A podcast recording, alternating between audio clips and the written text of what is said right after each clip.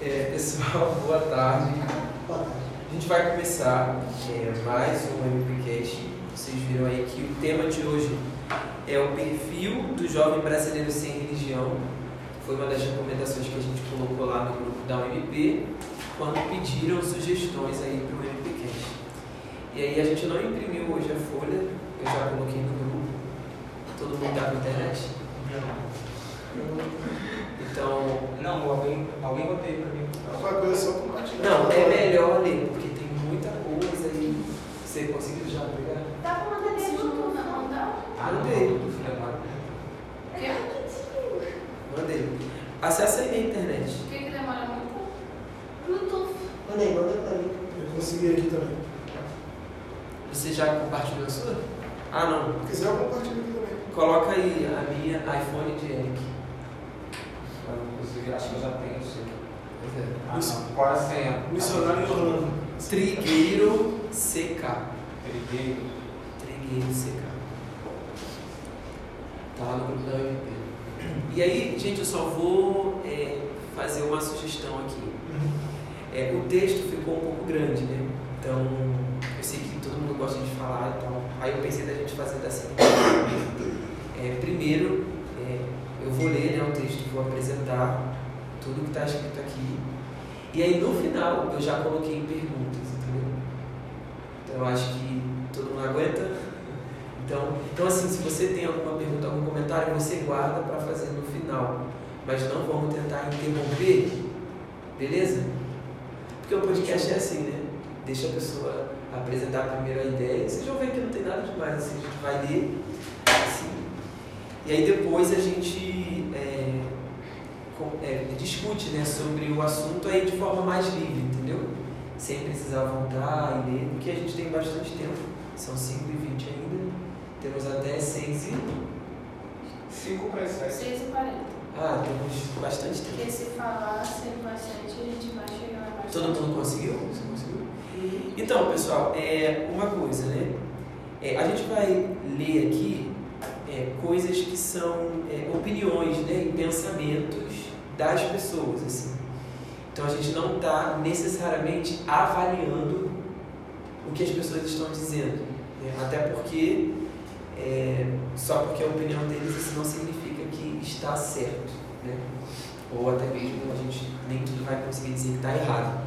A gente só está mesmo querendo entender né, o que, que essas pessoas têm falado, né, o que, que tem acontecido para que as pessoas se comportem dessa forma. né. Então, é muito desse caráter mesmo de informação, né, e não de tentar ficar julgando, enfim, porque senão fica muito chato, a gente vai chegar na conclusão de que porque o homem é pecador e acabou. Né? Mas a proposta é que a gente tentar entender né, e ser relevante com a nossa mensagem para esse tipo de pessoa, né? para que o alcance de forma pouco mais contextualizada, eficiente. E uma outra coisa é que o trabalho né, da igreja, né, o nosso trabalho de evangelização, ele é um trabalho espiritual. Né? Por mais que a gente possa conhecer as pessoas, ter bons argumentos e tal, não é isso que vai convencer ninguém. A apologética é muito importante, ela dá uma boa base, mas a gente sempre tem que lembrar da ação do Espírito. Né? Então não é a nossa forma de falar necessariamente, né? ou a nossa inteligência, ou até mesmo o nosso conhecimento em relação às pessoas, mas é justamente a ação do Espírito. Então, o que a gente estiver conversando aqui, né, não é para vocês se sentirem assim, desanimados, né, ou achar que, poxa, ninguém quer ouvir o Evangelho, então as pessoas não vão se converter. Isso não é verdadeiro, porque Deus ele é, atua. Né? Então, eu vou começar aqui e aí vocês podem acompanhar aí no celular de vocês. Todo mundo conseguiu, né? É, o perfil do jovem brasileiro sem religião. Aí tem uma introdução. E tá dizendo assim. Oi? Ah, tá. Vocês vão ler. Vou ver se está vivo. É, eu não tenho. Aí está escrito assim o texto, né? Eu não tenho religião. Sempre fui totalmente pura a isso. Não sei o que ela quis dizer. Eu acredito em tudo. Primeiramente, Jesus, o único Deus Todo-Poderoso. Também acredito em entidades que me ajudaram muito e sempre que puderem vão me ajudar. Acredito em energias, no universo. Isso. também. Primeiro, parágrafo. vinha. Primeiro parágrafo. Você perdeu o início, chefe. Acho que não começa na- no último, né? Eu acho. Eu não, aqui ó. Isso. Eu não tenho. Acabei de ler isso daí. Isso. Tá. E a menina acreditou. É, essa é tá? hein? Esse é o depoimento que estava lá na reportagem. falando. No final vocês vão ver que tem um monte de link para vocês. Na verdade, eu fiz uma mistura de várias coisas aqui. Então esse aí é o. Tem alguma coisa falando que você utilizou na faculdade? Ah, direto, né? Aqui, aqui. Não, não. É, essa daí é a Mariana, né? ela tem 20 anos e é moradora do Rio de Janeiro. É, a Mariana é uma das milhares de jovens do nosso país que se autodefinem como sem religião, grupo que já supera católicos e evangélicos entre a população de 16 a 24 anos no Rio e em São Paulo, segundo as primeiras pesquisas Datafolha do ciclo eleitoral de 2022. Essas pesquisas aí estão sendo feitas para entender um pouco de como os jovens vão se comportar nessas próximas eleições. E aí tem esse gráfico, né, os sem religião no censo, né, números aí da década de 60 até 2010. Aqui não está separado só a juventude, mas está em relação a toda a população brasileira. E a gente vê que em 2010, né, 8% da população brasileira, ou seja, 15 milhões de pessoas, disseram que não tem religião. E se a gente for olhar de 1960 até 2010, olha como esse número tem crescido. Estão vendo? Aí, ó, gráfico azul. Então, é, na década de 60, né, era 0,5% da população, em 2010 já aumentou para 8%. E a gente está aí na expectativa de sair o próximo censo, né, que é o de 2020, 2022, que está um pouco atrasado, e acredita-se que esse número vai ser ainda maior e sendo aí impulsionado, claro, pelos jovens. Estou lendo agora de baixo aí do parágrafo, do parágrafo do gráfico. Entre os jovens de 16 a 24 anos, o percentual dos sem religião chega a 25% em âmbito nacional. Nas pesquisas Datafolha para o Rio de Janeiro e São Paulo, o crescimento dos brasileiros que se dizem sem religião é ainda mais marcante, particularmente entre os jovens. Então a gente tem aí a religião dos jovens de 16 a 24 anos no Rio de Janeiro. Então, esse daí é a informação do Datafolha, né, nessa campanha que eles têm feito de 2022. E tá aí, ó, sem religião, com 34%. Depois, evangélicos. É interessante, tem bastante evangélico, né? Mais evangélico do que católico. 17% católico, né, e os outros aí, ó, espírita, candomblé, umbanda, enfim. Mas, como aponta essa pesquisa, o número de jovens sem religião está ultrapassando. Então vamos lá. O que, que significa ser sem religião no Brasil? Por que esse grupo cresce e como isso se relaciona com a diminuição da população católica e a ascensão das religiões evangélicas do país? Por que esse fenômeno é maior entre os jovens e nas grandes cidades? A gente vai tentar discutir um pouco isso daqui. E aí, no segundo tópico, aí na segunda página, a gente vai começar a falar agora um pouco sobre a geração Z. Muito importante a gente conhecer é, essa geração porque a gente está falando de um determinado tipo de pessoa. Né? Nosso foco aqui é ver o perfil dessa galera de 16 a 24 anos e a gente vai ver que a partir de agora que eles fazem parte, né, ou vocês, né, muitos aqui têm essa idade, vocês são ali a geração Z, né, que sucedeu a Y. Então a gente vai analisar um pouco sobre o comportamento né, dessa geração e é interessante que no final a gente vai conseguir entender um pouco por que, que as pessoas têm se comportado dessa maneira. Os jovens estão se tornando religiosamente diferentes. Essa foi uma frase da Elizabeth, que é uma professora é, de religião de uma universidade dos Estados Unidos. Aqui a gente vai falar de algumas informações sobre os Estados Unidos. Nosso foco aqui é o Brasil, mas o que tem acontecido aqui é muito parecido o que tem acontecido lá. Só que lá você ainda tem proporções um pouco maiores, né? não só entre os jovens, mas a população americana em geral tem crescido muito né? essa identificação como sem religião. E lá que originalmente sempre foi um país assim, de maioria protestante, né? enquanto aqui é um país católico. Então muitos dos fenômenos lá são um pouco similares ao que a gente vê aqui. E essa professora ela também afirmou que, apesar dos jovens se identificarem como não religiosos, eles ainda buscam estruturas sociais para expressar a coesão comunitária. Por exemplo, o envolvimento dos jovens no movimento Vidas Negras Importam vem de uma fome moral e ética. Pode-se afirmar que as mídias sociais amplificam essa fome. Então, se o jovem tem esse desejo de lutar por algo transcendental e tudo mais, ele não vai dizer que é religião, mas a maneira como ele tem se relacionado com essas frentes é religiosa. Né? É uma devoção religiosa ou quase que religiosa. Né? Quem são essas pessoas da geração Z? Estou aí no item 2.1. A compreensão das novas gerações é uma parte essencial da verdadeiramente missionária nesse mundo em rápida transformação.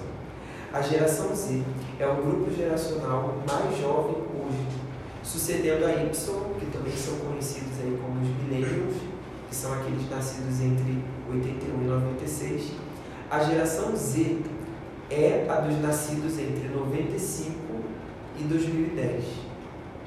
Segundo a Organização para a Cooperação e Desenvolvimento Econômico, desde 2019, a geração Z compreende mais de 30% da população mundial, alcançando um total de 2 bilhões de pessoas. Mais da metade da população mundial pertence à geração Y ou à geração Z. Você vê né, que os jovens aí dominam bastante em quantidade.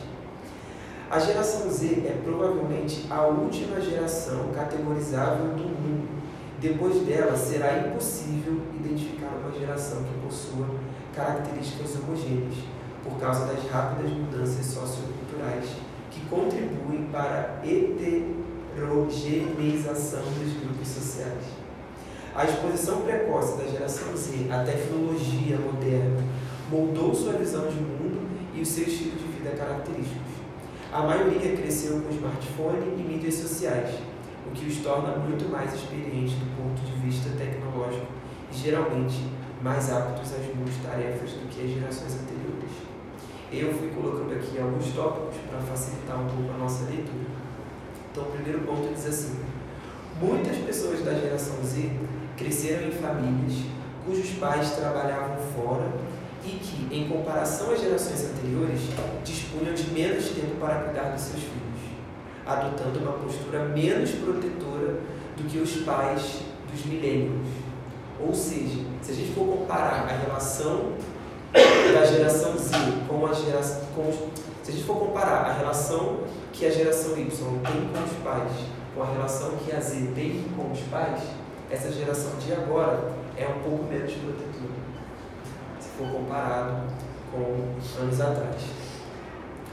Os valores e o compromisso autêntico a eles associados são importantes para a geração Z. Eles gostam de trabalhar com.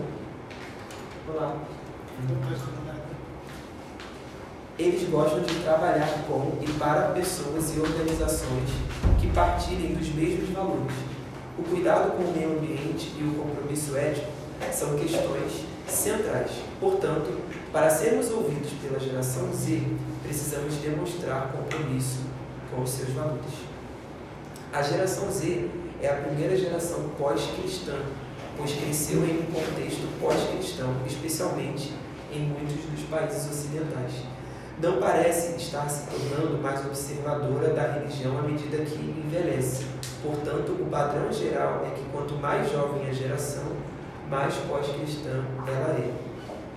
E aí, conhecendo um pouco mais sobre os brasileiros né, dentro dessa realidade aqui. Em primeiro lugar, é preciso ter clareza que apenas uma minoria dos sem religião no Brasil são ateus e agnósticos. Talvez muita gente tenha esse pensamento, né? quando você diz, ah, sem religião. No nosso contexto, em muitos países tem sido assim, isso não significa que é um ateu, alguém que não acredita em nada. Pelo contrário, é alguém que acredita em muitas coisas. Então ele se define como sem religião, porque ele não tem um vínculo fiel com uma coisa só. Isso dá a ele a oportunidade de acreditar em muitas coisas. No censo de 2010, por exemplo, dos 15,3 milhões de brasileiros que se diziam sem religião, apenas 615.004% se consideram ateus e 124 mil se afirmavam agnósticos, né? um número menor ainda. A maior parcela dos sem religião tem a ver com uma desinstitucionalização, o que quer dizer que o sujeito está afastado das instituições religiosas, mas ele pode ter uma visão de mundo e até mesmo práticas pessoais informadas por crenças religiosas. Esse sujeito é sem religião porque não está vinculado a uma igreja e não a frequenta, mas pode ter crenças relacionadas a alguma religião ou já deve ter ou já teve a uma religião que já teve ou ter uma dimensão mais pluralista da religiosidade.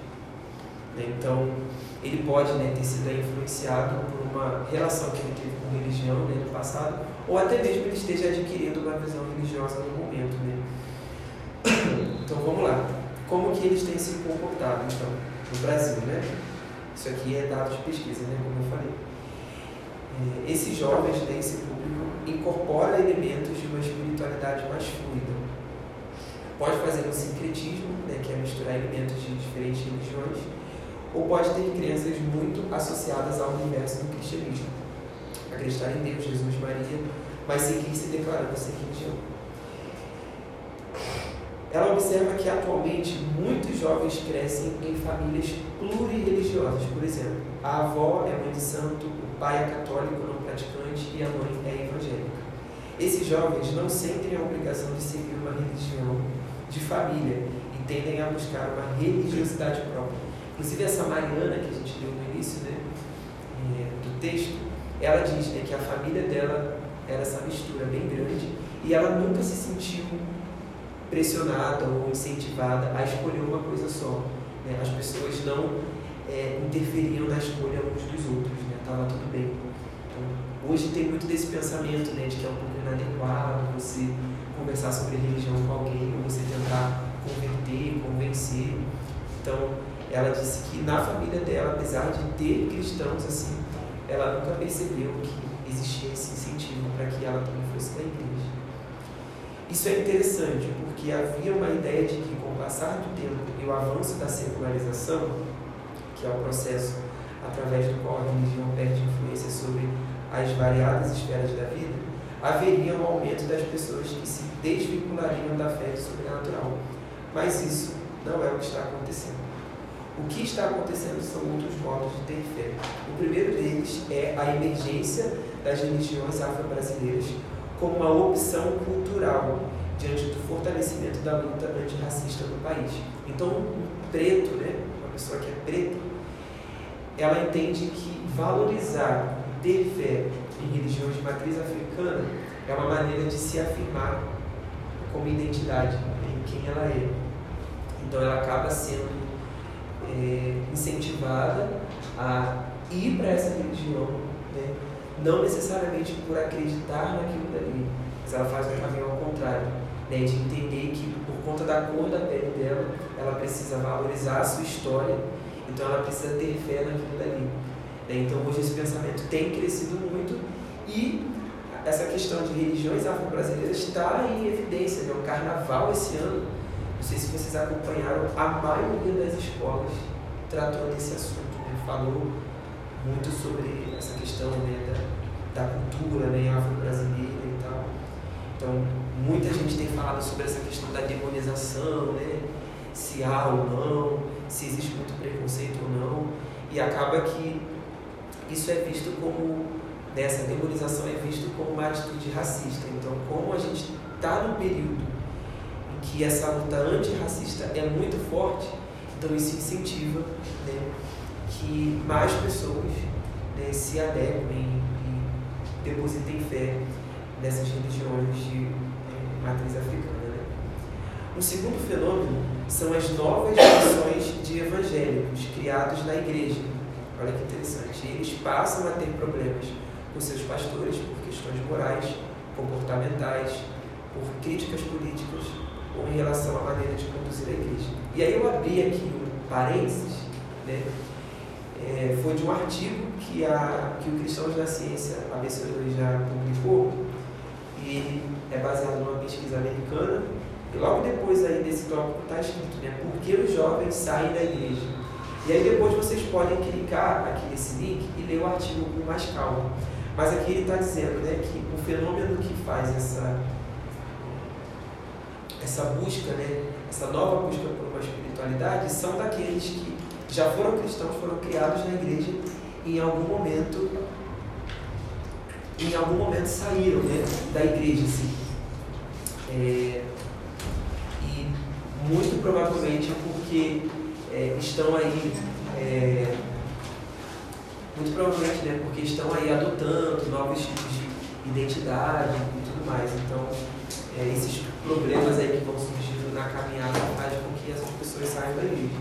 E aí, essa pesquisa é muito interessante, porque perguntaram para as pessoas né, os motivos, assim, pelos quais elas saíram da igreja. E o primeiro foi, né, as igrejas têm a tendência de ser super, super protetoras, então a experiência do cristianismo sendo um pouco sufocante, né?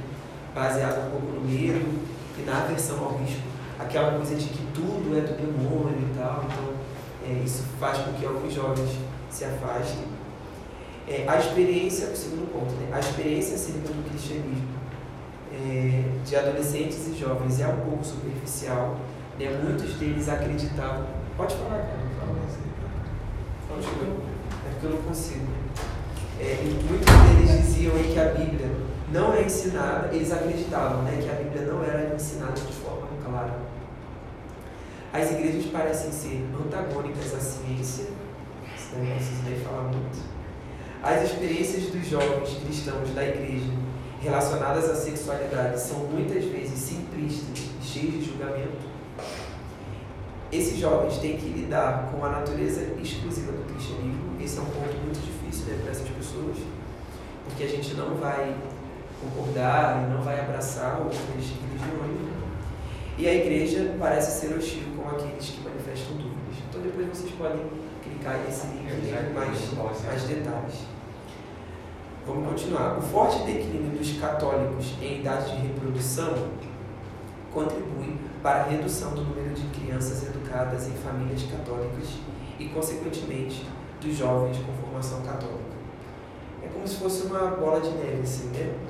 É, se você tem, no caso, aqui o que está falando dos católicos, né? Se você tem um número pequeno de católicos é, em idade de reprodução, né? ou seja, que podem ter filhos, consequentemente, esses filhos dos não católicos também não vão ser católicos, né? porque não vai ter esse ensino em casa e tal. Isso não é uma regra, porque até em relação à fé cristã, hoje é muito comum da pessoa ser assim, o único convertido da família. Né? Aqui mesmo na igreja a gente fala né, de crianças que chegam aqui na igreja através do IP, depois a família vem. Então hoje a gente tem visto muito isso, né? É, pessoas que se convertem independente da família, mas não tem como negar a importância aí do contexto familiar né, na formação espiritual de uma pessoa. É, outro fator que explica a maior parcela de jovens sem religião, isso aqui é muito interessante, é o fato de que esse grupo tem redes de sociabilidade mais diversas, diferentemente, por exemplo, dos idosos, cuja sociabilidade muitas vezes é restrita à família e à igreja. E esse jovem ele está exposto a múltiplas fontes de informação, como colégio, universidade, rede social. E é preciso considerar que mais de 80% da população brasileira hoje é urbana. E nas grandes cidades há uma celeridade da vida e acesso a uma multiplicidade de informações que colocam a religião como uma das esferas possíveis de existência, mas ela não é mais tão determinante para a sociabilidade e o encontro como no mundo rural. É, ou seja, uma pessoa que vive num contexto mais rural, né, muitas das vezes o que ela tem para fazer, falando assim de forma básica, é a igreja. Né? Assim, o relacionamento dela com o grupo está ali na igreja. Na cidade, não. Hoje você tem grupo para tudo, né? Grupo para andar de bicicleta, grupo para fazer exercício, grupo de política, grupo de crente, grupo de não sei mais o que. Então, essa é, questão da sociabilidade é uma necessidade do ser humano. Né? Nós temos essa necessidade e a igreja cumpre isso. Né? A igreja assume esse papel dessa necessidade que a gente tem, né? A gente não tem só necessidade de ser espiritual, estou falando de questões de convívio. Então, quando você está inserido num local onde você tem a possibilidade de estar com muitos grupos, a igreja não é um diferencial tão grande. Né? Mas a gente sabe que os relacionamentos da igreja deveriam ser os mais verdadeiros, os mais amorosos, né? porque nós temos aí um livro de instrução né? sobre como amar o próximo, né? esse é o principal mandamento. Então, teoricamente, as pessoas lá fora não sabem amar o próximo né? como o cristão deveria amar. Então, ainda assim, né? Esse ambiente de comunidade da igreja é muito importante. Só que isso realmente pode explicar por que, que num contexto urbano esse número de pessoas sem religião é maior do que no contexto rural, entendeu? E a gente está falando de Rio e São Paulo, né, que são os maiores centros urbanos do, do Brasil. Inclusive, esse número no Rio parece que está até maior do que São Paulo. É, a gente está terminando. E aí, é, eu abri um outro parênteses, aí na última página já, falando sobre as mudanças para se alcançar a próxima geração. Isso é trovão? Não. Acho que é correria. Deve ser as crianças correndo aqui em cima. Ó, vai ter que cortar isso. Vai ter que cortar isso. Vai. É, e aí, é, esse foi outro artigo de um site também que eu gosto muito, está escrito aí, ó, na última página, mudanças para alcançar a próxima geração. E aí tem mais pontos, mas eu só coloquei três. Não pressuponha que os seus ouvintes tenham algum conhecimento da Bíblia. Empregue uma forma de discipulado orientada para o diálogo e mude da apologética para a hospitalidade. Não significa que não deva ter apologética, né? no artigo ele desenvolve isso, mas ele fala que a questão de como você vai tratar outra pessoa para essa geração talvez seja um pouco mais importante do que o seu argumento. né? E aí olha que ele escreveu, o antagonismo em relação ao evangelho está crescendo em nossa cultura e muitos cristãos se tornam temerosos e tímidos em seu evangelismo. No entanto, Paulo, em meio a uma oposição muito maior, buscava incitar os corações dos líderes da próxima geração a testemunharem corajosamente. Ele exortou o tímido Timóteo a ter ousadia, não nascida da personalidade ou da confiança em seu próprio dom, mas fundamentada em Deus, em seu evangelho invencível. É, e por último, na geração Z, o uso de antidepressivos é cada vez maior. Cada vez se busca mais assistência psicológica e há cada vez mais expressões conscientes de ansiedade e tristeza. E aí tem uma notícia aí também da BBC, eu coloquei aí, depois vocês podem ver. Eles colocaram alguns fatores que determinaram por que que essa geração é conhecida como uma geração deprimida. né?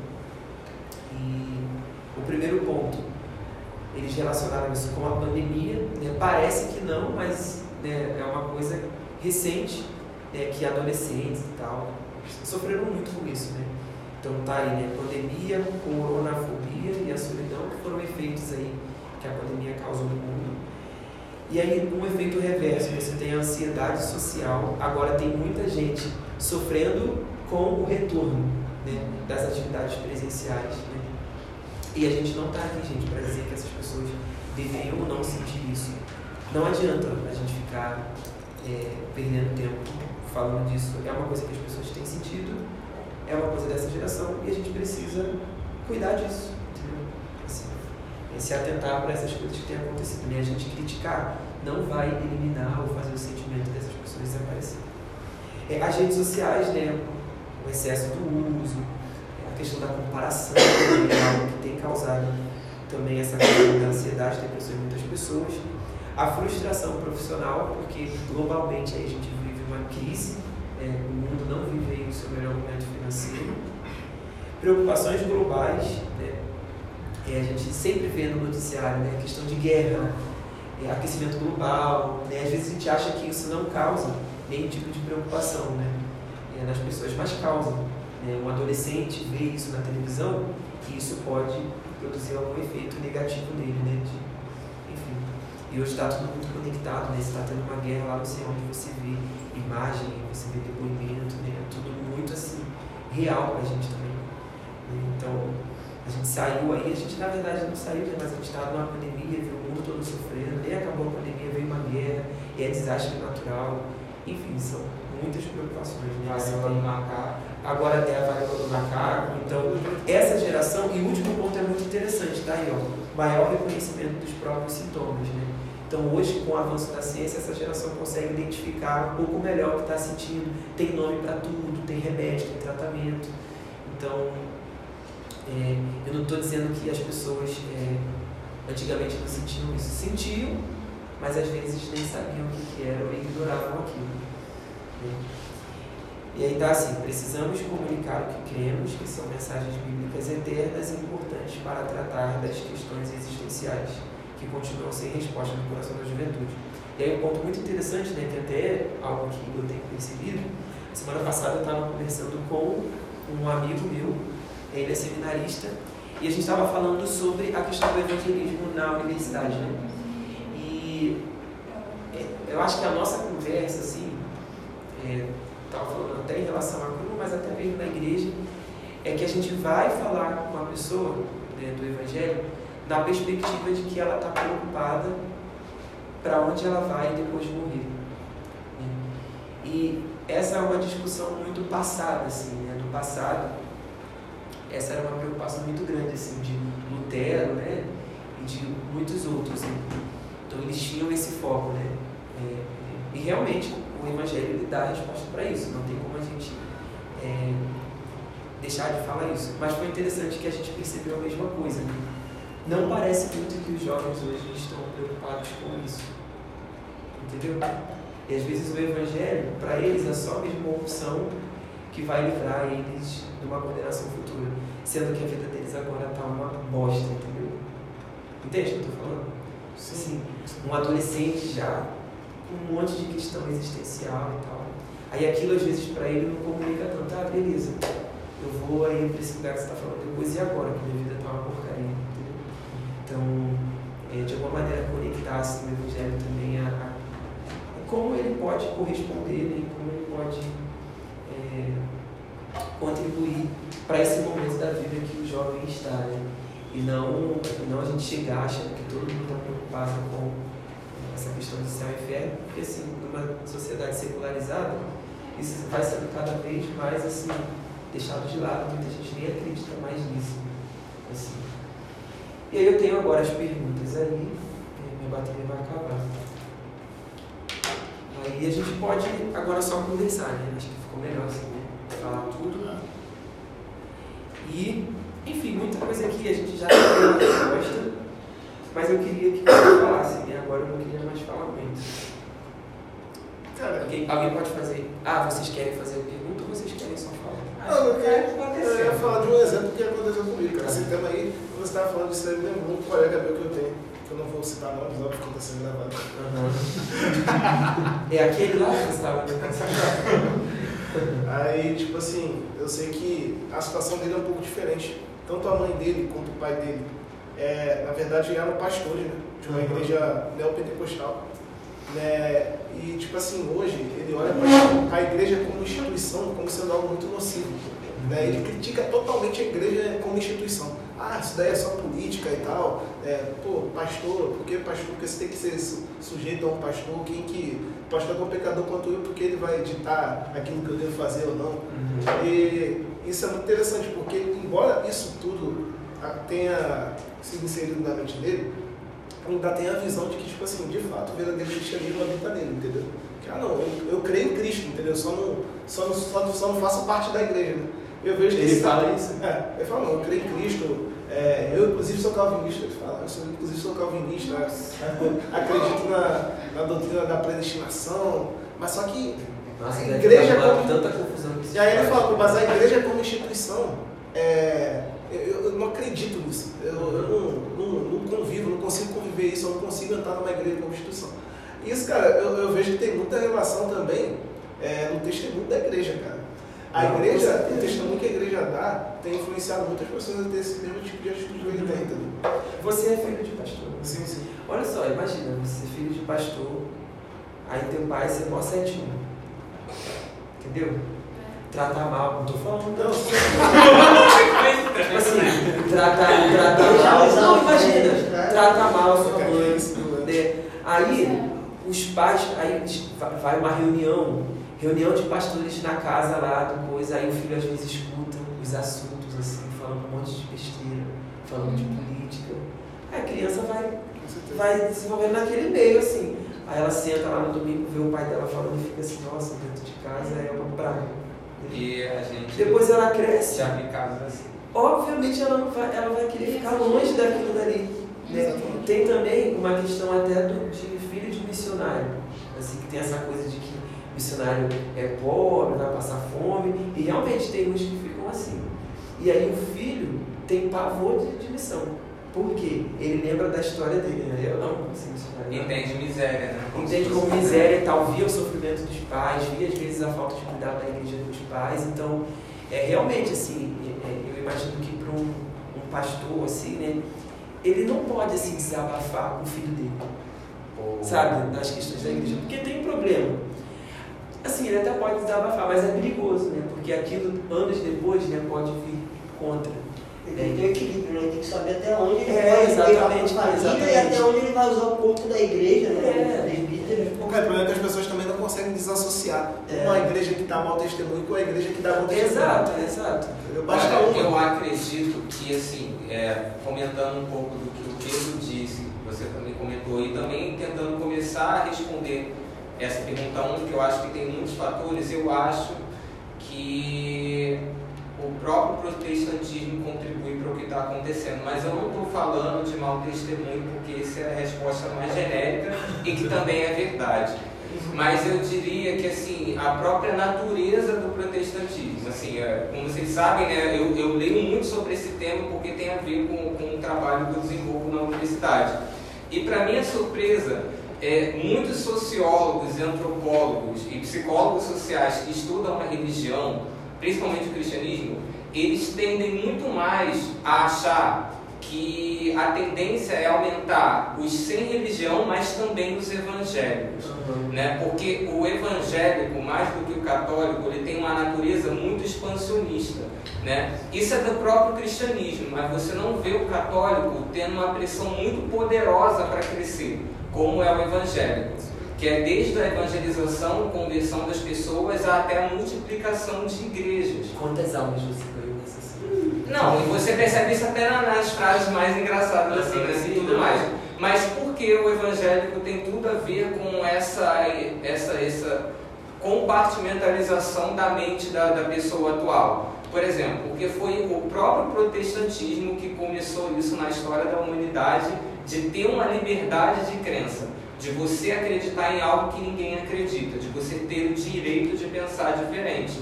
É claro que na história a gente vê coisas parecidas com isso, com a forma de existência da pessoa. Sei lá, a pessoa lá na Roma Antiga, pô, eu uso exemplo de cristão, né? mas não serve. Enfim, exemplo de, sei lá, uma pessoa que ela era de X forma e todo mundo era de forma diferente e ela queria ser daquela forma. Só que de forma institucional, assim, de forma mais rebuscada, foi a religião cristã com Lutero.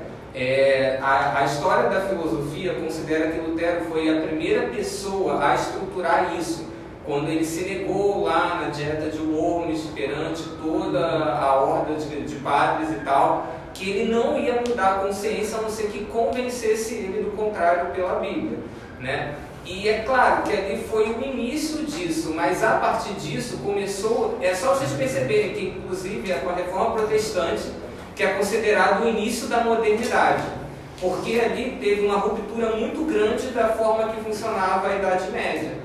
E aí, tipo assim, a partir de Lutero, isso foi começando a se multiplicar e percebam que muitos dos cientistas e filósofos da Idade Moderna, eles eram cristãos, né, deístas, né, aquele negócio assim que acredita em Deus, mas que tem a própria vida. Maquiavel mesmo tinha uma simpatia em certa medida com o cristianismo também, e a gente sabe de muita costa que ele escreveu em Um Príncipe, né, por exemplo. Então, assim, a partir daquilo ali foi se multiplicando e se multiplicando formas de pensar diferentes. E aí hoje, trazendo para hoje, eu vejo que é tanto pelo mau testemunho, mas eu vejo que também é a própria forma de funcionar do evangélico, onde é uma relação com Deus que é muito individualista, diferente do católico, que tem uma visão muito mais institucional e grupal. É claro que a gente Mas você acha que isso é ruim? é Não acho que é bom nem ruim. Eu acho que produz coisas boas e coisas ruins. Não, mas eu não entendi é, quando você classificou os dois agora. Porque assim, ao mesmo tempo que o, você pode mostrar para a pessoa que ela pode acreditar no que ela quiser, inclusive no Deus cristão, ela pode acreditar no que ela quiser. Entendi. Então assim, ela acredita no que ela quer. Aham. E isso não começou dessa forma, isso só se, se desenvolveu porque Lutero plantou isso de uma forma muito, é, digamos assim, primitiva lá atrás. Uhum. Entende? Então, assim, é pelo mau testemunho, é pelas igrejas neopentecostais que produzem interesse nas pessoas e tem gente que gosta daquilo, então, assim, ela é meio evangélica porque ela tem bênção, mas tem coisas que ela não precisa abrir mão porque o que importa é ela se sentir bem. Então, assim, é por isso que eu digo que eu acredito que o evangélico ele tem muitos fatores, não só pelo mau testemunho, para contribuir para isso. Com certeza. Entendeu? É isso que eu ia falar, exatamente o que o Rony falou, mas eu, eu vou tentar então é, explicação. Eu acho que é, o aumento de não religiosos com é, evangélicos tem ligação, eu acho que a natureza eclesiológica também do protestantismo, foi o que ele falou.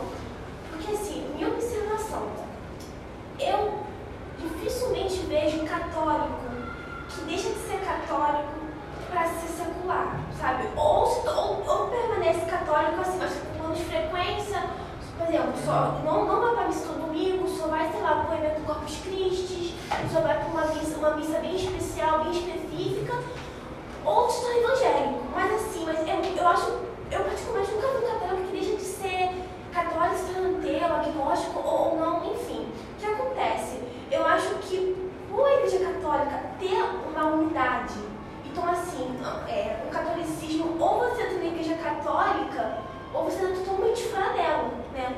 E, e também tem toda, é toda uma relação de burocracia, né? Como a, a Igreja Católica tem uma estrutura, você vai de direito romano, aquilo tudo de, de cânone, de código e, e de. O seu nome tá um grande banco de dados do Vaticano, assim. Então, assim, é, um- é uma coisa extremamente burocrática, como se fosse uma estrutura mesmo, sei lá, de um Estado.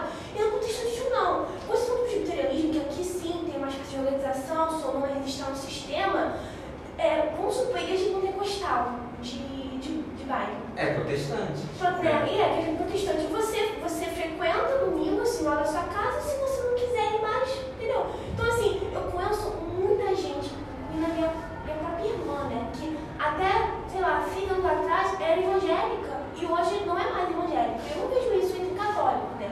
Eu vejo uma menina, eu vejo uma menina aqui, que assim, ela ir pra missa, mas de vez em quando ela vai, quando a mãe vai, mas assim, não deixa de ser católica de fato.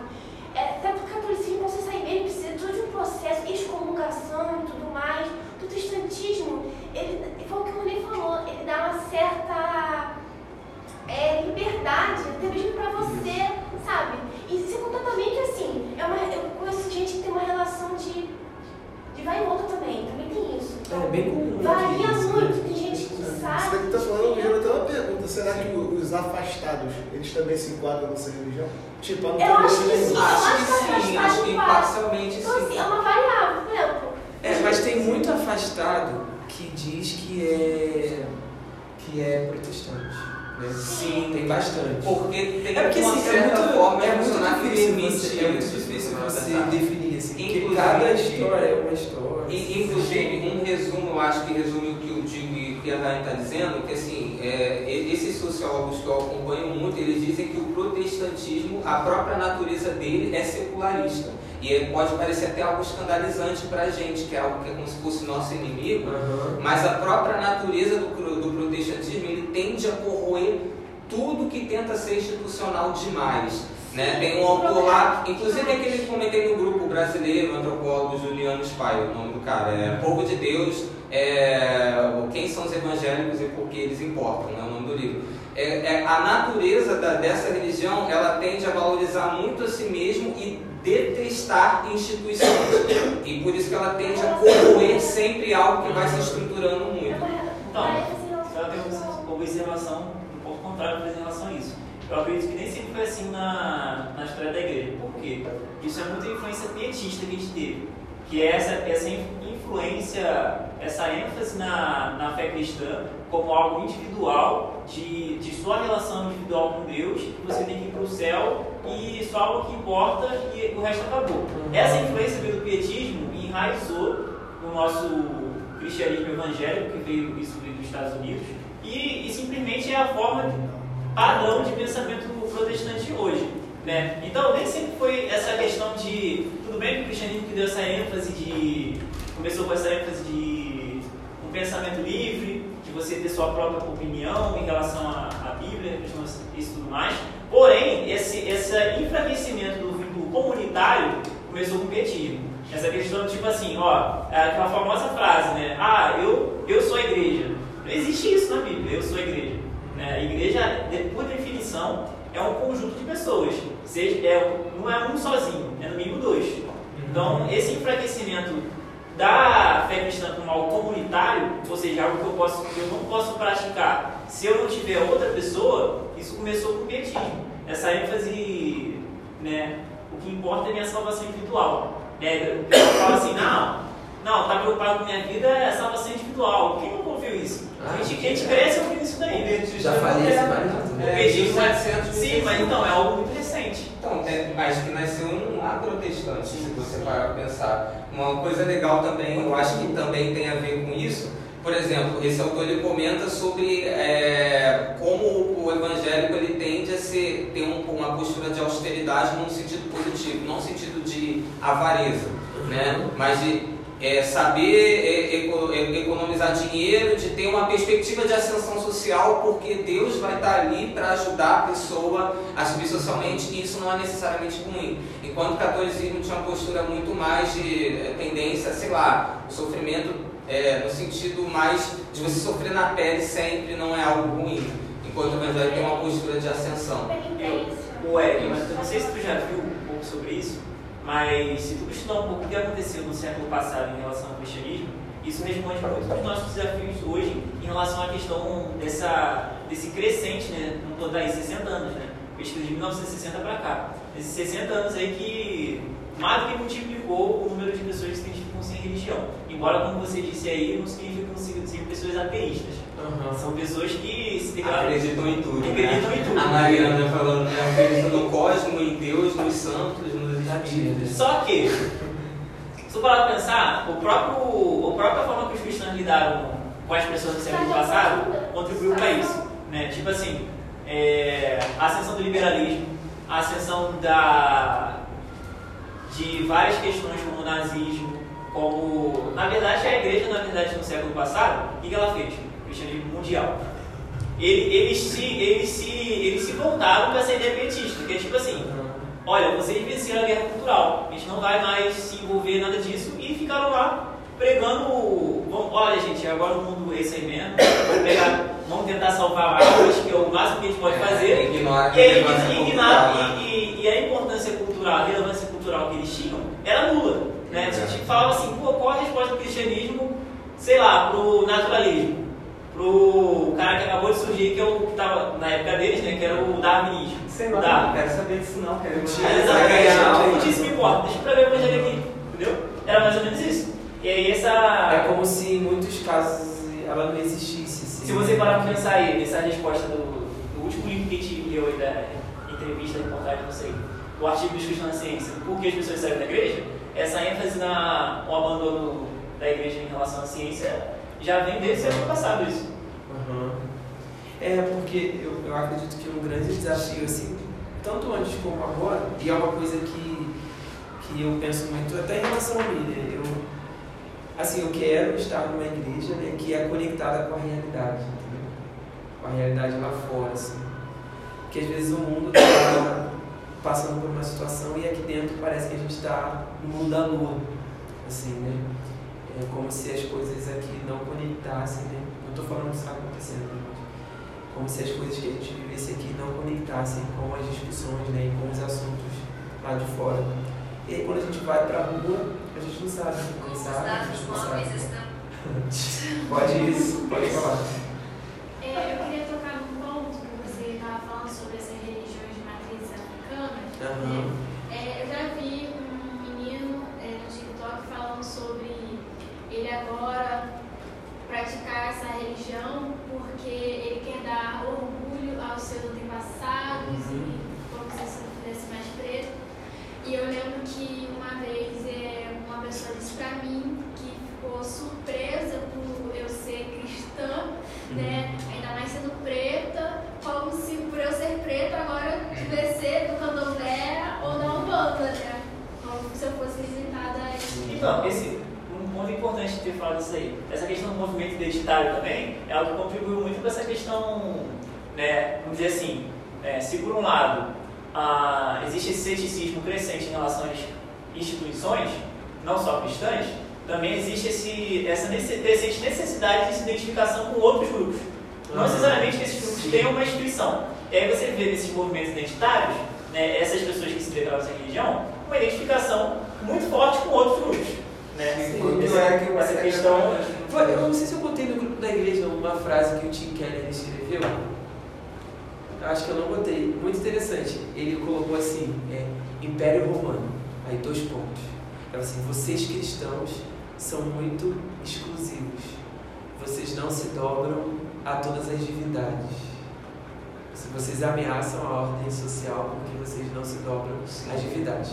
Aí embaixo ele botou assim: é, mundo ocidental. Dois pontos. Vocês cristãos são muito exclusivos. Vocês ameaçam a sociedade porque não se dobram a todas as identidades. Eu fiquei, eu fiquei pensando nisso, né? De como é o mesmo discurso, assim, só que no momento hoje é mais isso, né? Essa questão é, identitária. Assim. Eu até coloquei aqui uma pergunta é, sobre isso, porque, gente, para mim, esse. Qual o seu nome? Natália, esse ponto que a Natália comentou, para mim é super difícil. Assim. É, é, porque eu defendo essa questão do respeito né, com as outras religiões e tal. Defendo e acredito que o pessoal tem um pouco de. Não, mas é que Acredito o na problema democracia. foi querer, ele querer relacionar eu ser Não, preta sim, e sim. ele ser da Sim. religião de matriz africana. Como Sim. se por eu ser preta eu não pudesse escolher outras coisas. É porque, é porque eu digo que assim, para ele talvez faça sentido isso. assim, né? Eu, tô, eu não estou dizendo que ele está certo. né? Tá tentando entender o que É, mas é, mas é uma coisa assim, como é que pode, né? Tipo assim, os católicos, sei lá, Ah, sei, mas- passado, impediram o povo de É, a adorar as imagens. Aí agora essa garota tá lá com eles. Mas a Entendeu? diferença é que eu não tô sendo obrigada. Não, exatamente, Não, mas sim. assim, exatamente, você tá certa, né? Pra você sair não. Tô brincando. Ou não, mas. Não, tô brincando. Mas, não, mas assim. isso não é só em relação à questão racial, não. É em questão em relação a tudo. Tipo assim, caramba, como é que você é um cara que luta pelas causas ambientais e não é ambientalista? exato. Como é que você é defensor das mulheres, mas não é feminista? Aham. Como é que você é. É, é, É uma tipo, forma, se você da- parar pra pensar, de evangelizar também deles. Né? É. Porque se eles funcionam de forma religiosa, é um, é um pouco litúrgico da parte deles também pregar, né? em certo sentido. Né? Que acaba sendo um pouco disso, essa pressão, ah, tipo, como se você fosse coerente por não estar de acordo. Igual Eu até coloquei aqui, ó. A terceira pergunta, já que ela, a Natália tocou nesse assunto, aí está escrito assim, ó, que abordagem usar para transmitir a ideia de que o cristianismo também pode afirmar a identidade afro-brasileira. Eu acho que a gente pode, tipo assim, algumas coisas que eu já vi assim, que eu achei legal, é que, por exemplo, mostrar que a igreja não nasceu na Europa, né? e que um, do- um dos principais estruturadores de toda a fé, como a gente vê hoje, Agostinho, era africano. Né? Eu costumo começar falando assim, né? Porque assim. E também gosto de falar que a religião mais negra do Brasil é evangélica, né? Que isso também é legal. é um- Não, tem e a partir disso começar a conversar, né? Que isso é mais para provocar a pessoa a ver que talvez a realidade possa não ser tão simples acho como que- ela pensa. Eu acho também importante a igreja também se envolver com, com o debate em relação ao racismo, né? Ah, isso também. Mas, não, é porque assim, é, é que as igre- as igrejas hoje em dia elas estão muito politizadas na igreja evangélica, né? Você pode citar aqui termos políticos, assim? Não, pode falar, pode realidade- falar. Não, tá ligado assim, a, Só a, não ouvi, entendeu? é, eu tô ligado assim, a, a, a direita e tudo mais, assim, tende a relacionar, não, movimento racismo é mimimi, isso aqui é de esquerda. Não, é, é como se, é como se o, a igreja permitiu que progressistas seculares assim, aprimorassem entendeu? discussões Ah, racistas. sim. Então é importante também falar que nós, nó- nós temos um- uma, também uma posição sobre isso, talvez não, não a mesma da, da esquerda progressista, mas nós temos. Racismo é E, e, e não, e, gente, racismo, que eu falei de racismo é pecado. Por que que você fala isso é pecado, entendeu? E, e tentar dialogar esse assunto, mostrar que nós temos também, observamos o problema e temos também uma solução, né? não, não se calar. Que também é importante. Eu, mas eu sei que há, há um obstáculo, né? Porque justamente por causa dessa politização, enfim, relacionada com a esquerda. Não, sim, porque muitos membros né, podem entender que está falando de política. Sim. Que É, está fazendo campanha para alguém. Às vezes a pessoa até tá. Né, quando ela fala assim. É. não. Mas, assim, tem que falar, entendeu? Falar de forma Agora, bíblica. eu vou equilibrada. falar.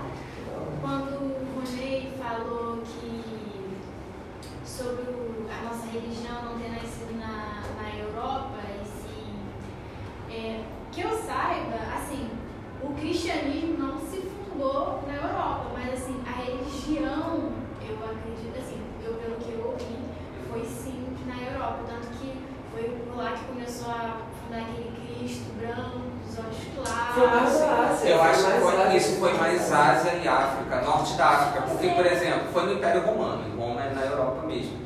Mas só que o Império Romano pegava a parte norte da África também. Por exemplo, o Agostinho era do norte da África.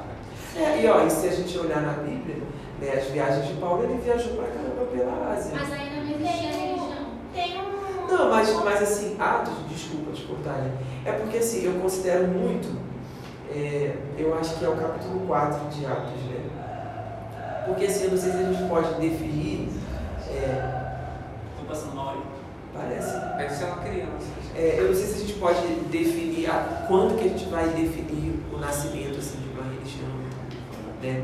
Aos padrões humanos, digamos assim. Mas é, tem lá aquele versículo dizendo que, os, que, que a igreja foi reconhecida como cristão. né? Não, pela primeira vez os cristãos. Os discípulos Os foram reconhecidos como cristãos. Assim, se você olhar. Não, não, realmente. Ali, Institucionalização. não, ali não, ali não é a não. É mesmo. Na verdade, o cristianismo nasce no seio judaico. Ah, É, exatamente. Mas- Exatamente. Mas- E se expande ali para. É. Essa popularização que você está apontando é mais quando Constantino pega e dali começa, mas só que isso aí ele só reconheceu algo que já existia e também por interesses políticos que E a gente já assim, sabe. durante o período do do primitivo e apostólico, houve diversas. É, assim, não, não só houve só um local né, de, do- que iniciou o cristianismo. Os apóstolos estavam fazendo missões paralelas. Se não me engano, posso errado, tem um apóstolo que ele, acho que ele faleceu na Etiópia. Não teve? Foi um não lembro. Teve um que faleceu Ah, na tá Armênia. Etiópia. Não sabe, Mas assim, é, Eu lembro. você, vocês sabem a existência da igreja ortodoxa etíope, né? Ela é mais igreja autocéfalas, né? Ela, a igreja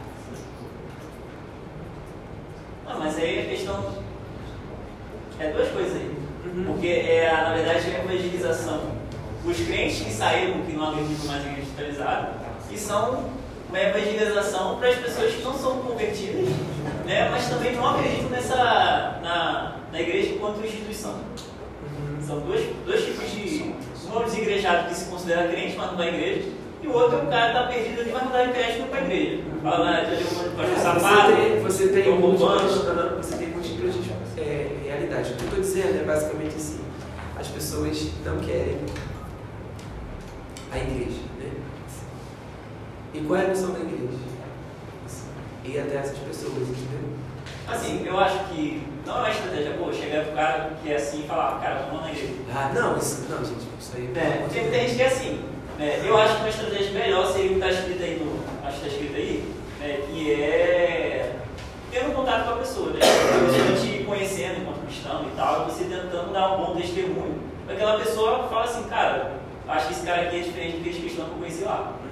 Né? Eu acho que é muito por essa via. Até porque, como você falou aí no, no coisa, a geração Z está cheia de argumentos. né? Uhum. E aí tem que, no caso, quando o argumento não funciona, tem que ganhar pelo exemplo. Acho que é muito isso que falta muitas vezes. né? Eu não sei, tu não estava na. Ontem teve o da federação aqui. Uma coisa que o pastor Fábio falou é que esse censo aí que existe, sei lá, 40 milhões de evangélicos no Brasil. E, pô, não tem 40 milhões de evangélicos no Brasil. Se tivesse, para dar o jeito que tá. Né? E aí é uma questão até que a gente pode se que a gente poderia ter feito no início e não fez, que é, cara, a pessoa se declarar sem religião é em si algo ruim. Por quê? Cara, a gente poderia, sei lá, ter, tem 200 milhões de pessoas no Brasil. Poderia ter 150 milhões de, de gente se identificando como evangélicos e um crescente nominalismo, como a gente vê hoje. Né? Tipo assim, a pessoa fala da boca para fora que é cristã, mas aquilo ali só serve de mau testemunho para a pessoa difamar o cristianismo. Né? Muito do que se acontece essa associação hoje, muito do governo com relação ao cristianismo. Né? Um pouco mais hoje do que no passado. Né? Essa questão de um crescente, cara, conversa com um cara aí, assim, o cara fala, cara, eu quero evangélico nenhum na política. Prefeito, governador, presidente, não quero saber disso não. E é exatamente o que tem acontecido. Né? Ah, eu acho que a pessoa si- é mais fácil evangelizar uma pessoa que diz que não vai ter religião do que uma pessoa que teve uma experiência ruim com o cristianismo. E aí você tem que reconvencer o cara que, que ele acha que o cristianismo está errado. Eu acho que esse processo aí é muito mais difícil do que, sei lá, é como se fosse uma pessoa em Atos, né? Em Atos, o pessoal, a pessoa prega ali, a pessoa está ali como se fosse um. não tem nada na cabeça. E aí a pessoa crê e tal, se converte. É, tu falou uma questão né, de ser bom ou ruim. Eu nem, nem é isso que passa na minha cabeça, né? Esse número, tipo assim, esse número aumentando é ruim, esse número aumentando é bom e tal. Por quê? Até porque é interessante que é, as projeções, assim, até fala isso na reportagem, né? Tem lá dois cientistas que eles têm pontos diferentes, mas é, visões diferentes, mas um deles diz que mesmo com o crescimento dos sem religião, é, o Brasil se caminha para que os evangélicos sejam maioria. Então assim, não é. Assim, tem gente saindo da igreja, mas tem muita gente entrando. Então assim, vai ser em breve, questão de tempo, segundo eles, né, de maioria evangélica, né? mas com um número sem religião bem alto. A questão, eu acho, é de pensar como a evangelização ela vai se tornar ainda mais desafiadora. Porque esse número dos protestantes, né, dos evangélicos, ele é um número um pouco falso. Assim, né? É muito IBGE, né? Tanto, tanto, tanto o sem religião, tanto o sem religião, é um número que pode ser falso também. Mas ele é menos preocupante, assim, porque, porque vamos lá, uma pessoa se diz assim, ah, eu não tenho religião. Essa pessoa é crente? Não. Entendeu? Para ela falar um negócio desse, ela não é crente. Agora, uma pessoa que fala assim, eu sou evangélico, ele é crente? Não sei. Entendeu? Assim, é um. É um essa resposta, né, se você é sem religião, se você é evangélico, isso exige né, um compromisso um pouco diferente. São né? desafios diferentes. São desafios diferentes, porque, por exemplo, ah, beleza, é evangélico, mas assim, que tipo de evangélico? né? De que igreja é? né? Cara, eu assim, ó, vou te falar, me relaciono bem com diferentes tipos de pessoas. Mas tem uns evangélicos aí que eu não consigo. É sério. Gente, vocês sabem do que eu tô falando. É, não dá pra conversar, assim, parece que a pessoa vive num outro mundo, assim. Cara, eu tenho um primo, ó, eu gosto muito dele, assim. Mas ele só lê Apocalipse. Eu Lembra tenho, de- tenho um tio também que é complicado. Não tem como. de não indicar pra ele podcast pra esse primo? Assim, não tem como. Assim, é, qualquer coisinha. Não, vai piorar assim. É isso aí. Não, eu tenho um tio que chega na casa do meu pai mostrando uns vídeos de fogo, de não É, sei exatamente. Isso. Então, Acontece assim, alguma coisa, isso é Apocalipse, ó. Jesus É, falou que isso ia é. acontecer, Jesus está voltando. Gente, isso- não que. Gente, Isso não é, isso não é assim necessariamente fé evangélica. Assim, O- Parece que, Cristão. que a fé cristã é, sei lá, caça ao tesouro. é, exatamente, assim. É, Desafia esse enigma, é, decifra esse enigma aqui. Não, outra, outra coisa também, aqueles que, e no Brasil isso tem crescido muito, né? Essa coisa de tudo é um sinal, né? Tudo é assim, É muito místico, né? Nossa, olha ali, tem uma, uma, um pano preto ali, né? Então assim, tudo é muito místico. É, e, e não estou falando de gente assim ignorante não.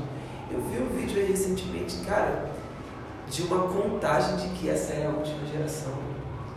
Ah, eu também assim, ah, Gente, cara, aí teve um acidente ali na China, aí nos comentários assim, Jesus está voltando. Esse Não, pessoal é- aí, o pessoal do signo vai estar falando. Gente, o negócio de geração é um cálculo, assim, é quase uma integral que o pessoal faz, assim. Que é. Dá um monte de conta e soma, assim, soma isso com aquilo, não sei o quê. Eu não sei se vocês chegam. então. Eu não sei se vocês chegaram a ver. Tem uma mulher, cara, isso viralizou no Twitter.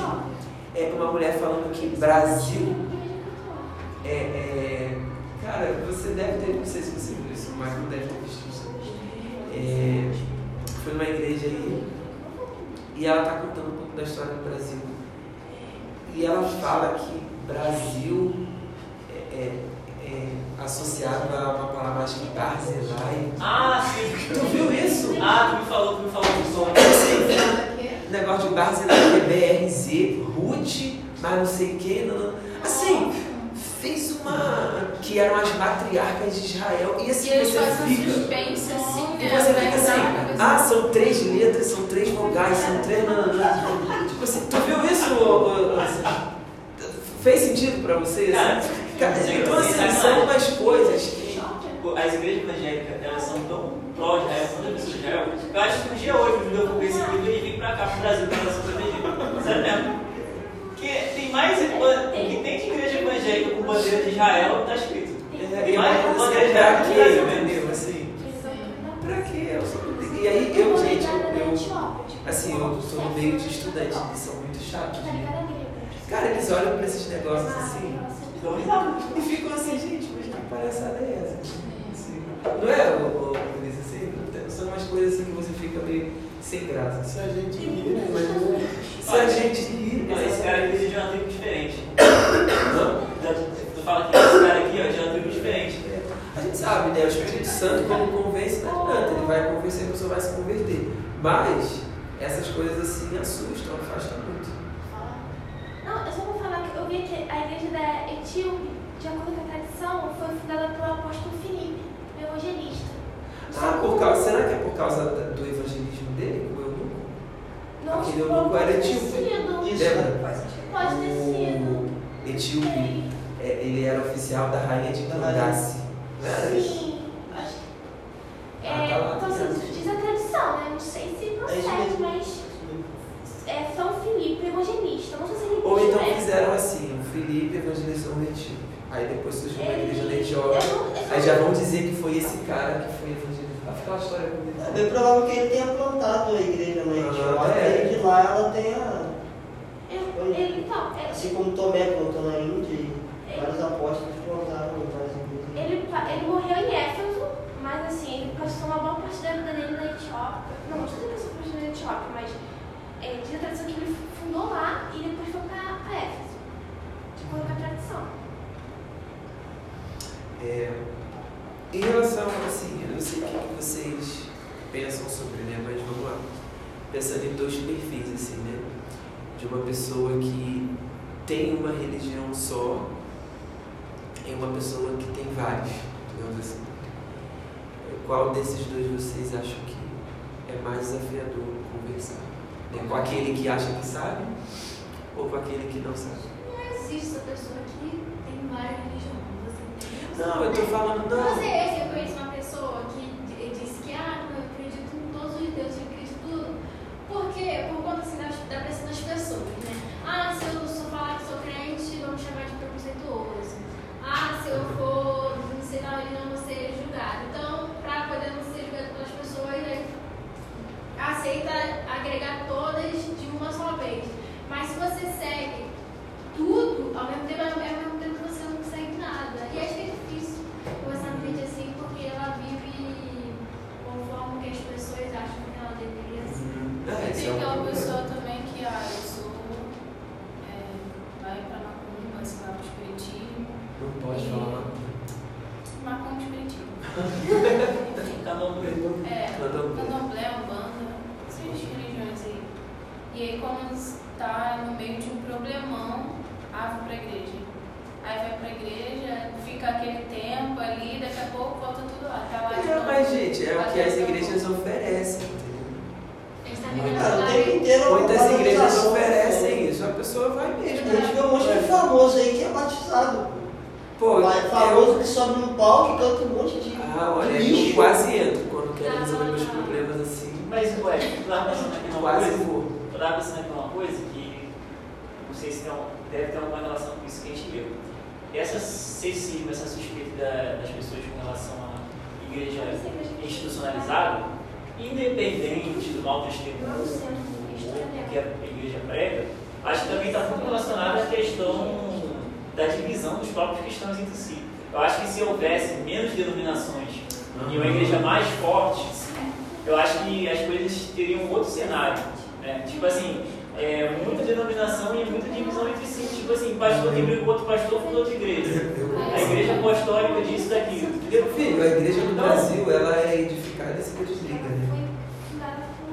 Assim, é muito assim, ó, brigou, dividiu, é muito Ou assim. Deus mandou. Deus falou e eu tenho que fazer. Eu acho que isso tem uma, tem uma relação forte com a questão identitária, né? Porque a questão identitária que está lá fora parece que entrou dentro da igreja e eu não me identifico como presbiteriano. Então eu saio daqui e eu vou iniciar algo de acordo com o que eu me identifico. Eu acho que é uma, é uma forma de pensamento totalmente, diametralmente contra o Evangelho. o Evangelho ele fala da morte do único. Da certa forma que você não importa. Sua vida não é para glorificar você, é para glorificar Deus. É, é porque as pessoas elas não estão muito dispostas assim a abrir mão de alguma convicção pessoal né, de fé para ser parte daquela igreja. É muito melhor ela sair né, e fazer algo nos moldes dela, entendeu? Então, o que acontece hoje com a fé cristã, no caso dos protestantes evangélicos em relação ao católico, é isso. Porque me parece que a igreja católica eles aceitam mais essas questões que são impostas. Não conheço muito, Tava. mas me parece que se aceitam mais. né? Como é que o padre vai sair e fundar uma igreja católica? Pode isso? Eu nem sei se pode. Agora, a igreja evangélica. Não, agora a igreja É, você evangélica. sai abre um Eu CNPJ, posso, eu um posso, gente, eu posso abrir uma igreja. Ia vir gente. Do jeito que conhece gente, né? Alguém ia vir. Ah, tá ali, né? Não, mas assim, você consegue perceber que é uma coisa assim, totalmente assim. Sim. Igreja missionária dos últimos dias. Tipo assim, uma coisa que. Eu estava conversando com a Rayane sobre essa questão de pessoas assim, com, que acabam assumindo uma sexualidade, né?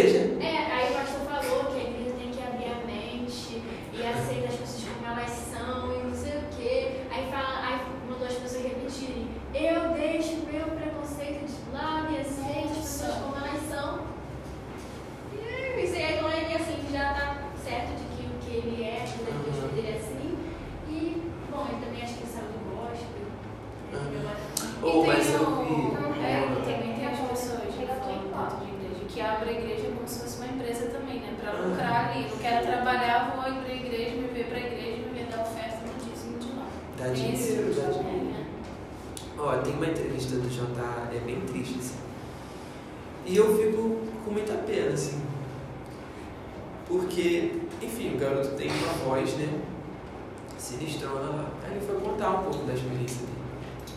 Ele foi no Raul Gil e ele alcançava aquelas notas e tal. Botaram ele pra cantar. Aí o garotinho pequenininho, né? De família pobre, da favela, cantou Aleluia. Pronto, as gravadoras, né? Foi todo mundo, não, fazer contrato, gravar CD e tal. Aí ele, uma criança, ainda se viu naquela situação. A família dependia dele financeiramente, né? Porque todo mundo era bem pobre, porque ele falou na casa dele. E ele assinou os contratos. Então, assim, ele se viu numa situação onde ele precisava cantar para sustentar a casa dele. Então, é, assina contrato, vem empresário, vem uma música pronta, toma aí, canta, cantava bem, fez sucesso, vendia, mas ele mesmo nunca tinha entendido. Ele não entendia o que ele estava cantando, né? ele estava num processo de, enfim, Ah, a família dele não era cristã? Porque pelo assim, menos eu sabia, era, ele era, era. mas ele virou um produto. Provavelmente era, Assim, mas ele virou, também- ele virou um produto, assim, Produto só. entendeu? É, ele, ele, ninguém nunca, ele diz que ninguém nunca chegou para ele perguntando se ele queria fazer aquilo.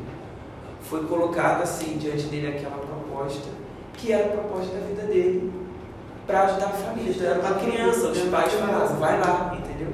Não era ele que falava, eram os pais, ele era uma criança, ele devia ter uns 8, 9 anos. É, todo começo na Gil começa com essa faixa de idade. E assim, é uma criança, né? Por isso que quando ele disse sobre essa geração hoje ser muito questionadora, eu até concordo, porque assim, é, eu nasci lar cristão, mas eu só fui entender é, o motivo de eu estar aqui, o propósito, depois de grande. Porque assim, eu não fui é, ensinada por meus pais certas coisas, era só a questão de levar e tipo, não, você tem que estar aqui, porque tem que estar aqui. Muitas vezes eu me senti obrigada, assim, lá pelos meus 11, 12 anos, queria sair da igreja, fui Hum. revoltada. Falei, fizer 18 anos, nunca mais fiz aqui. Tô aí até hoje, né?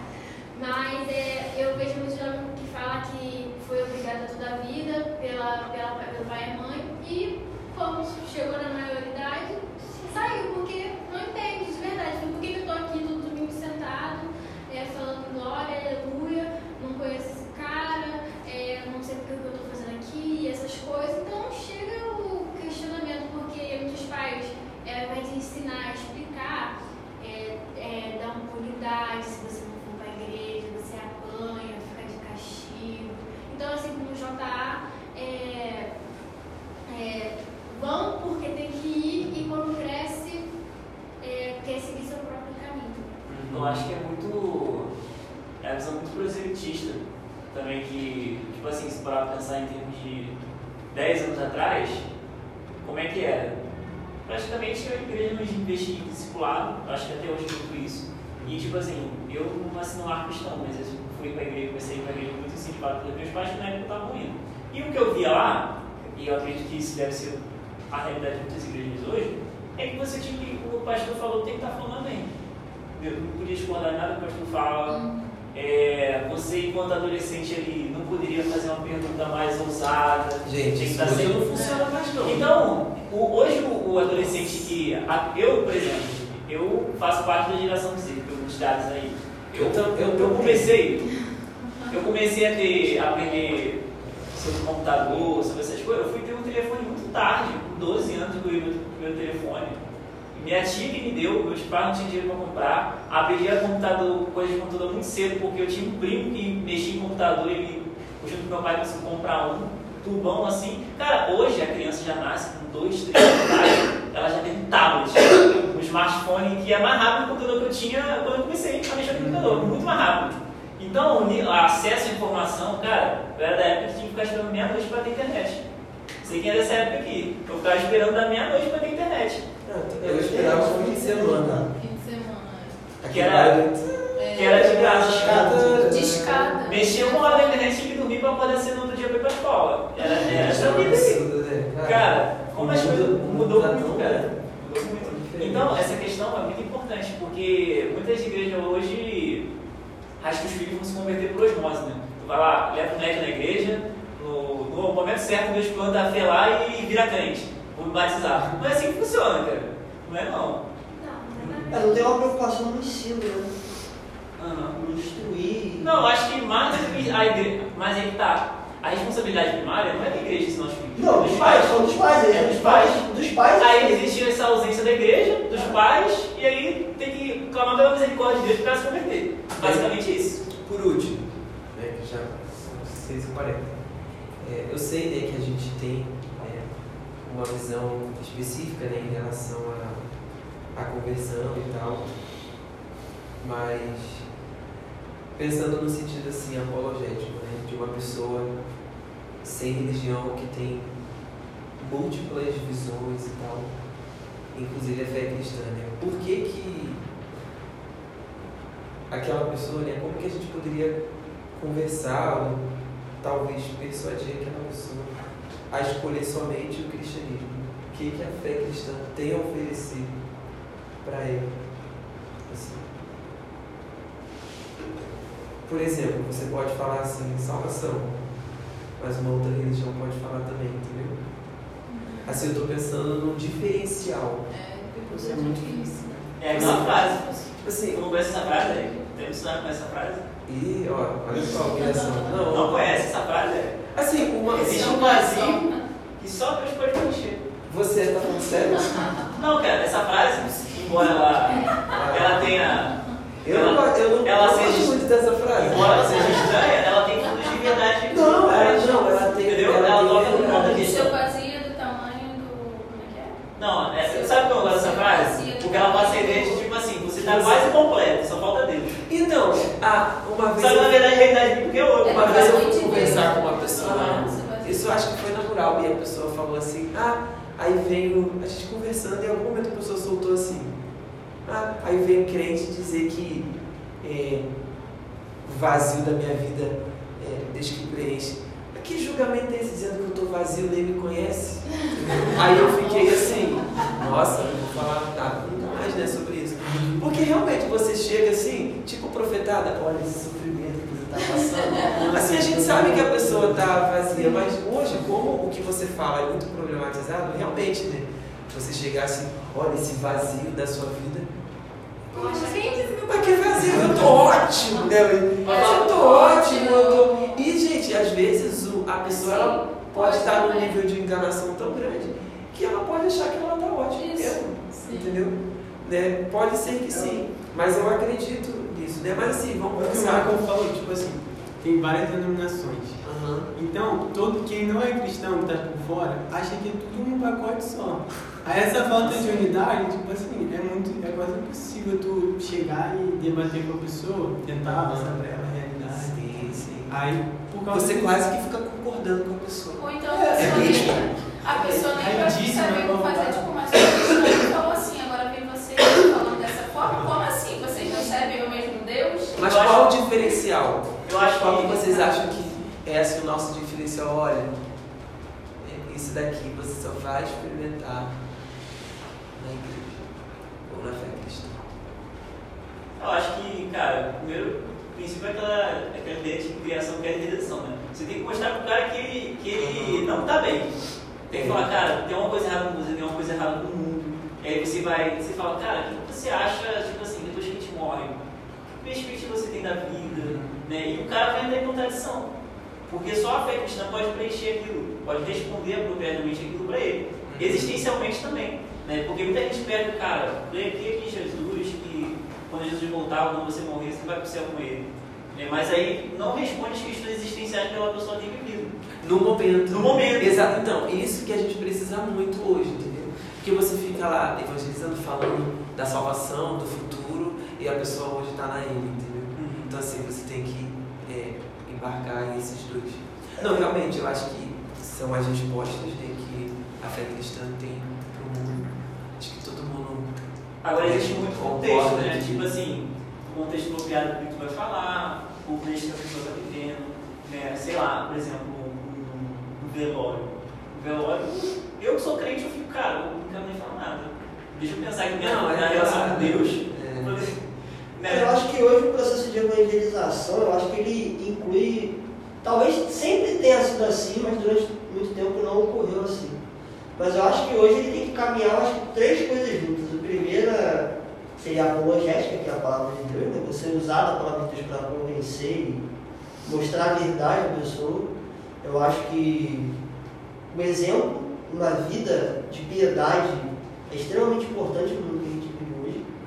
Uma das perguntas que eu mais respondo, entre- eu tenho muitos amigos que são de diferentes religiões, e meus melhores amigos, um é budista, zen budista, o outro segue uma religião celta da antiguidade, tem deuses Só amigo excêntrico, hein? Exatamente. E- Não, legal, porque você eu está não dizendo tenho que eles são religião. seus amigos. Legal. E uma das, mais uma das coisas que eu mais respondo, que eu mais converso com eles, é sobre a minha fé.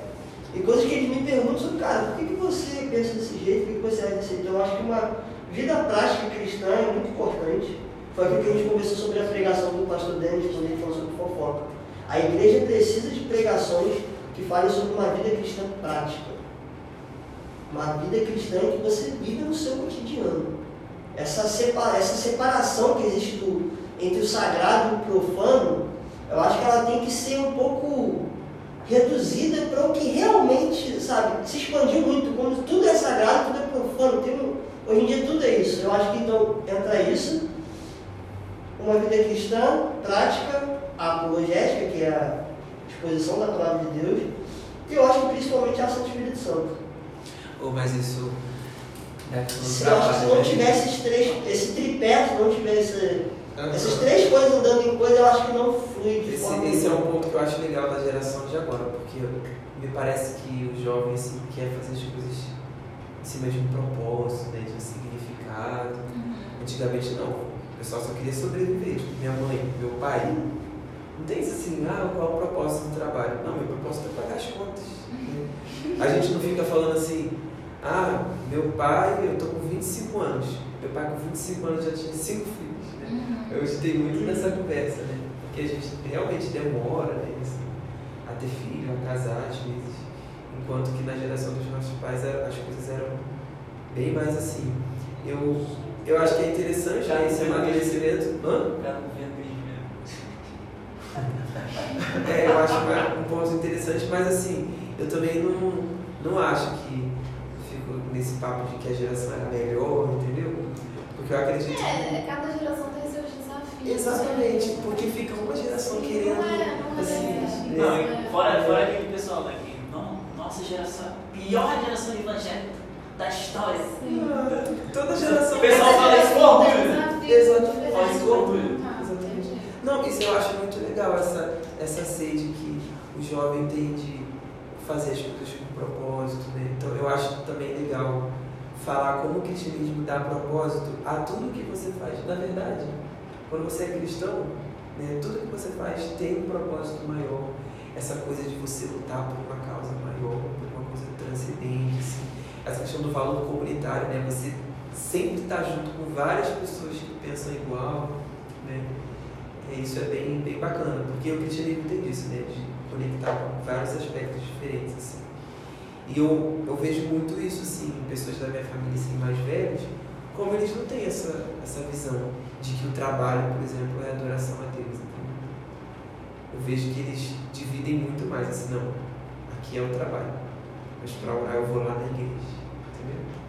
É a separação que eu falei do sagrado É, e isso do é uma, profano. uma coisa muito A sua vida no seu emprego, ela não é sagrada. Aham. Ele é profano, você É está coisa no mais- mundo. é. É a separação do mundo, né? É, é, muita gente Isso não existe. isso. Aham. A sua vida no seu trabalho, na sua faculdade, ela é para glorificar Deus em todas as áreas. Se você está no seu emprego, você glorifica a Deus E outra, fazendo gente, há um tempo atrás, há um tempo, a- há um tempo atrás, ninguém ficava falando de missões na universidade, mercado de trabalho, assim, são, gente, são assuntos super novos, porque antigamente era a igreja, assim, estar na igreja. Né? E acho que hoje é uma excelente resposta também de para você alcançar as pessoas, porque a galera está buscando espiritualidade fora da igreja. Então o que, que você faz? Um culto no metaverso. Então, assim, tô brincando, tô brincando. Mas eu acho que incentiva isso, né? De você é, estar né, nos ambientes e tal. Se você recebe um incentivo de tipo, ah, lá no seu trabalho, tenta conversar com alguém e tal. Provavelmente você vai ter muito sucesso nas conversas, porque as pessoas estão abertas, né? Então acho que diminui um pouco essa visão de que a evangelização acontece só aqui, entendeu? Porque tem muita gente que não vai entrar aqui. Então, eu queria fazer só um comentário rápido antes que termine o horário. É, eu acredito que algumas perspectivas que a gente pode ter no futuro é que eu, eu acredito que o cristianismo não vai, digamos assim, ele não vai subsistir, continuar crescendo sem instituições fortes. Assim, sem uma, uma maior valorização da, não do prédio da igreja, mas enquanto cristianismo, enquanto organização. Né? Essa questão né, que envolve uma série de coisas, liturgia, né, a instituição, ela representa a, a própria fé cristã, né? a questão que aquele lugar onde sua fé é propagada, se você parar para olhar hoje o cristianismo na Europa, morreu por quê? As igrejas virou biblioteca no lugar lá. Né? Uhum. Biblioteca para livro circular, enfim, livros variados. Tem membro, É, tem não tem membro, é aquela coisa, né? Diferente de muitos cristãos que pensam hoje, falam assim, ah não, a tendência é piorar, todo mundo vai se apostar no futuro. Eu acredito que não vai ser bem assim, né? Que o cristianismo tem muito a crescer ainda, e na verdade ele tem que se preparar não só para os desafios que estão em volta dele, na verdade para os desafios que estão indo no mundo inteiro, né? Porque a gente vive num mundo globalizado, né? a gente vive distante, tem muitas culturas, né? outras religiões que estão crescendo no número de adeptos, tem o islamismo, o budismo, o hinduísmo, coisas que são uma mentalidade completamente diversa da nossa. E se você parar para pensar, como é que o cristianismo, a gente fala dos últimos dois mil anos, mas a, a fé é, hebraica, judaica, que Deus é, comunicou a nós, né, por meio de Abraão, enfim. Cara, o- esse pessoal estava envolto de culturas politeístas o tempo inteiro. Muito. A ideia, X, a própria ideia de monoteísmo, a própria ideia de monoteísmo começa a nascer muito recente, se parar para pensar em termos históricos assim. Nasce com o judeu. Na, é, nasce no próprio judaísmo ali, né, na questão da retornando o cativeiro. Não, isso que o Marco está falando é muito legal, porque você vê né, como a fé. Exatamente. Como ela, isso realmente dá essa perspectiva de que realmente né, Porque são essas coisas está que vão. É, No meio de um monte de religião, pronto, a gente vai é exatamente, exatamente. Não, é nunca. ah, cara, nunca foi um contexto assim 100% favorável. Né? Assim, sempre foi. E parece que quanto mais A diversidade. desafios surgiam, assim. Na questão da Europa é um ponto muito triste, né? que aconteceu, porque lá está bem mais em num contexto mais asiático, né, nos países onde tem perseguição, por exemplo. É que na verdade O a, evangelho cresce muito. a secularização ocidental começou lá, né, na Europa. Então, tipo, lá tá mais avançado, muito mais avançado que aqui. Cara, a Europa, assim, meu Deus. Teve um vídeo, é, não sei se foi, acho que na, na Alemanha, fizeram um vídeo perguntando, ah, é, você tem religião para as pessoas, né, para saber como é que era na religião, na região. E aí a maioria respondia, é, não tem religião, ou a maior, a maior parte é, é ateu, ou Aham. agnóstico, ou segue essas religiões assim, asiáticas, é, como é, qual é o nome? Gente, tem muito budista no mundo. Uhum. Budismo, hinduísmo, está crescendo É. bastante.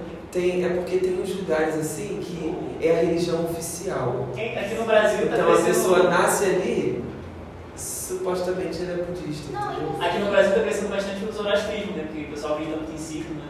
É muito fácil e assim, de achar e, isso. e, Ai, falar disso, eu tenho que ler o eu da e, semana. e os países, e os países budistas, eu soube que eles são os mais hostis ao cristianismo, mais do que os muçulmanos. São. Camboja, é, Myanmar, Laos, dizem que eles são extremamente complicados. Os budistas são muito tolerantes. É. Lembra dos irmãos budistas agredindo cristão? Essa coisa de ah, budismo zen, e- só que isso, isso existe só no ocidente. Se você for no Myanmar, são extremamente agressivos e hostis. Inclusive, eles perseguem islâmicos. Cara, e é engraçado, né? Que aqui no, pro ocidente, né? Tipo assim, religião, o povo tá tipo. E do outro lado, né? Sim, Gente, matam. Ela tá falando assim, aí parece que é outro planeta. Sim, eles matam para a Cara, religião. lá é uma coisa assim, meu Deus do céu, é, é demais, assim. Essa coisa de religião e guerra por causa disso. Engraçado, né? Mas, gente, é isso. A gente tem que Vou pedir para o Michael orar. Tá bom. Oremos então. Senhor Deus, muito obrigado, Senhor, por mais uma oportunidade de estarmos aqui reunidos, Senhor, tratando de assuntos tão importantes para a nossa fé, é, questões do nosso, nosso contexto, do nosso mundo atual. Que o Senhor possa estar nos iluminando, fazendo pensar melhor essas questões. E que essa conversa, Senhor, gere frutos nas nossas vidas, que possamos ser mais intencionados, mais coerentes no nosso viver, no nosso modo de conversar com as pessoas, nas mais diversas experiências que nós tivemos no nosso dia a dia. Esteja, Senhor, é, levantando cristãos e igrejas né, mais comprometidos, Senhor, com a Tua palavra, é, mais coerentes com a fé que professam. Esse que nós pedimos, Senhor. Também nos conduza, conduza-nos para esse culto que estamos agora, que iremos prestar a Ti, e que eu posso estar falando conosco, Senhor, através de todos os momentos da oração, do louvor, da palavra. É isso que pedimos e te agradecemos, no nome de Jesus. Amém.